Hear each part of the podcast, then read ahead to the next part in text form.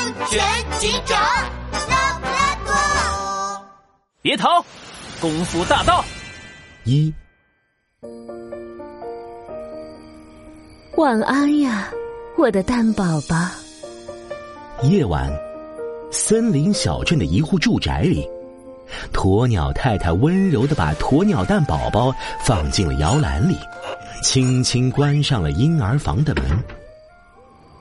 一阵微风从开着的窗户拂过，突然，一个黑影从窗外爬了进来。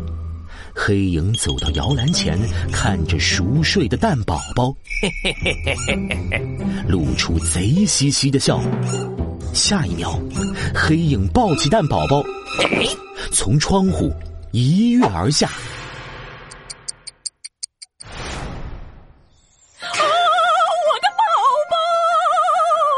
一大早。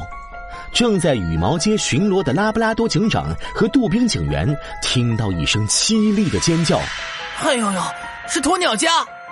发生什么事了？”鸵鸟先生和鸵鸟太太还穿着睡衣，慌慌张张的从家里冲了出来。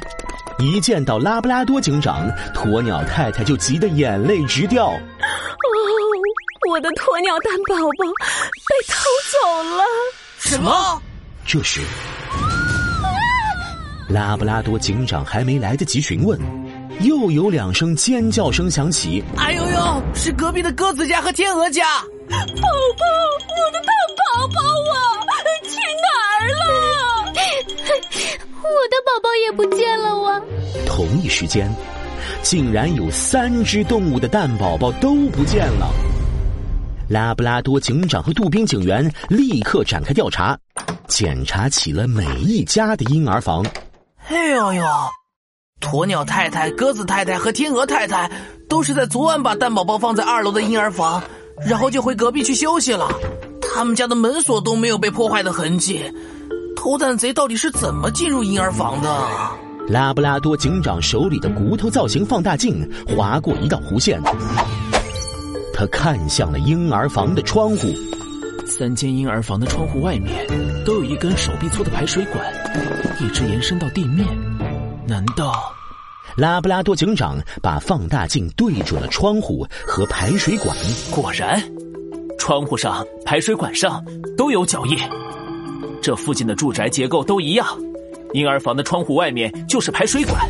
这个偷蛋贼就是顺着窗外的排水管爬上来的，从窗户进入婴儿房，偷走了蛋宝宝。哎呦呦！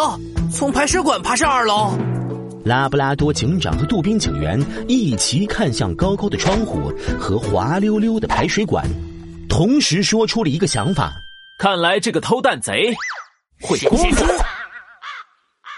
呃，杜宾警员，偷蛋贼是谁？我们还不确定，不过他的身手一定不错，才能爬着排水管到二楼。嘿呦呦！原来这家伙还会功夫啊！嘿嘿，要是我功夫警察杜宾碰上啦，看我不……呃，哎，呃，可是拉布拉多警长，我们连偷蛋贼的脸都没见过，怎么抓住这个家伙？别急，可能还有我们漏掉的线索。拉布拉多警长和杜宾警员又绕着鸵鸟、鸽子、天鹅家，仔仔细细的搜寻了一遍。两人都没有其他发现。就在这时，拉布拉多警长突然注意到了一个细节：在鸵鸟家的门上，不知道被谁画着了一个小小的、不起眼的五角星。这是……等等！拉布拉多警长乌黑的圆眼睛闪过一道亮光，急忙跑向其他两个受害者的家门口。果然。鸵鸟、鸽子、天鹅家的门上都有这个五角星，而且这个图案我好像在哪里见过。拉布拉多警长从口袋里掏出一块古德饼，一口咬下去。哇！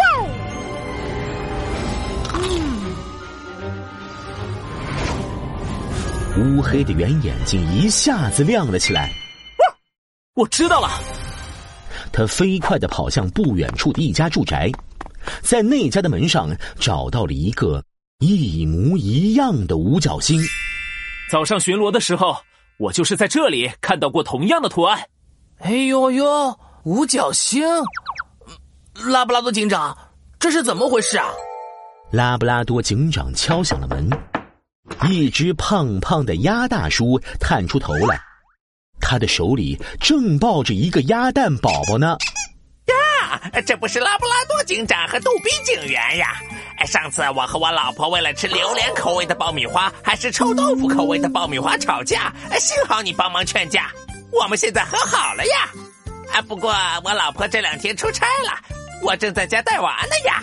你瞧，我们家鸭蛋宝宝是不是很可爱呀？见鸭大叔聊个不停，拉布拉多警长连忙打断：“呃，鸭大叔，你的蛋宝宝很可能被偷蛋贼盯上了。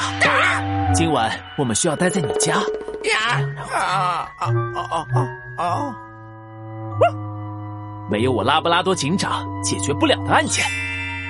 今晚，我们一定会抓住这个功夫大盗。